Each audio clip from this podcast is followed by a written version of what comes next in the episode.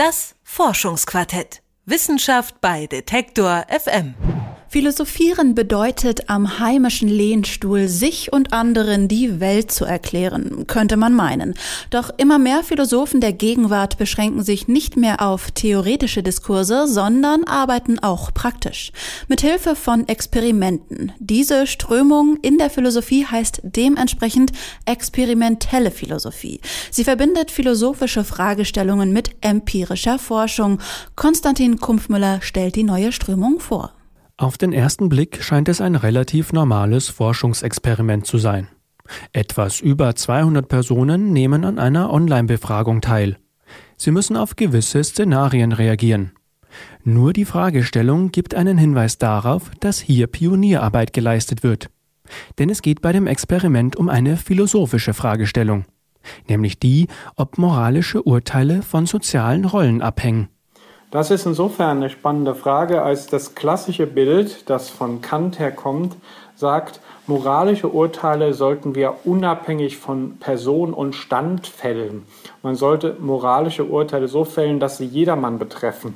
Erklärt Albert Neven, Professor für Philosophie an der Ruhr-Universität in Bochum. Das Experiment untersucht ein klassisches Bild unserer moralischen Bewertung. Und zwar nicht nur am Schreibtisch, sondern mit empirischen Daten. Den Befragten wurde folgendes Szenario präsentiert. Der Boss einer Firma bringt ein neues Produkt auf den Markt. Der Firma bringt es Profit. Als Nebeneffekt schädigt es Kunden oder Umwelt entweder oder fördert diese.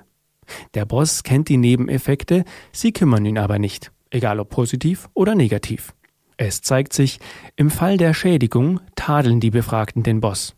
Albert Neven sind es dagegen positive Nebeneffekte, das heißt, die Umwelt wird als Nebeneffekt gefördert und der Boss sagt gleichermaßen, dieser Nebeneffekt ist mir egal, was mit der Umwelt passiert, dann bekommt er trotzdem kein Lob für die Förderung der Umwelt. Dieser Unterschied im Lob und Tadel ist bekannt als Nobe-Effekt. Er rüttelt an der Vorstellung, dass absichtliches Handeln Voraussetzung für eine moralische Bewertung ist. Albert Neven und seine Kollegen gingen aber noch einen Schritt weiter. Sie fragten außerdem nach der Beurteilung eines daran beteiligten Arbeitnehmers. Er macht den Vorschlag zu dem neuen Produkt, auch er kennt mögliche Nebeneffekte, auch ihm sind sie egal. Hier zeigt sich plötzlich eben ein anderes Bild. Der Arbeitnehmer bekommt deutlich weniger Tadel für die Schädigung und deutlich mehr Lob für die Förderung der Umwelt. Einen weiteren Faktor untersuchten Albert Neven und seine Kollegen den der Kultur. Die eine Hälfte der Befragten des Experiments stammt aus Deutschland, die andere Hälfte aus den Vereinigten Arabischen Emiraten. Über den Boss urteilten beide gleich. Von den deutschen Teilnehmern bekam allerdings der Arbeitnehmer viel mehr Tadel und viel weniger Lob als von den Teilnehmern aus den Arabischen Emiraten.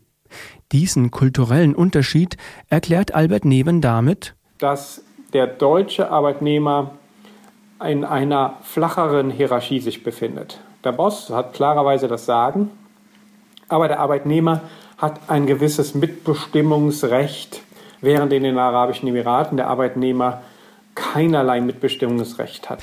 Die Studie zeigt also, soziale Rollen und Hierarchien bestimmen wesentlich, wie wir moralisch urteilen. Die a priori Moral Immanuel Kants wurde so durch ein Experiment in Frage gestellt. Das Projekt ist eine der ersten Forschungen der experimentellen Philosophie in Deutschland.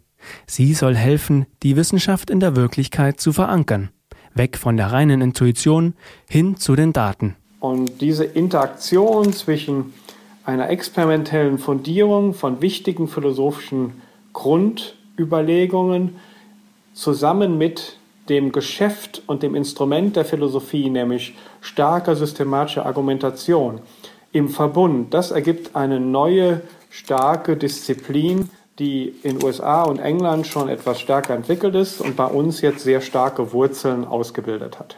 Damit treffen Sie den Nerv der Zeit, meint Albert Neven. Zusammen mit einigen Kollegen hat er die Experimental Philosophy Group Germany gegründet. Sie will experimentelle Philosophie in Deutschland systematisch etablieren. Empirische Experimente finden neuerdings Einzug in die Philosophie. Ein Beitrag von Konstantin Kumpfmüller. Das Forschungsquartett. Wissenschaft bei Detektor FM.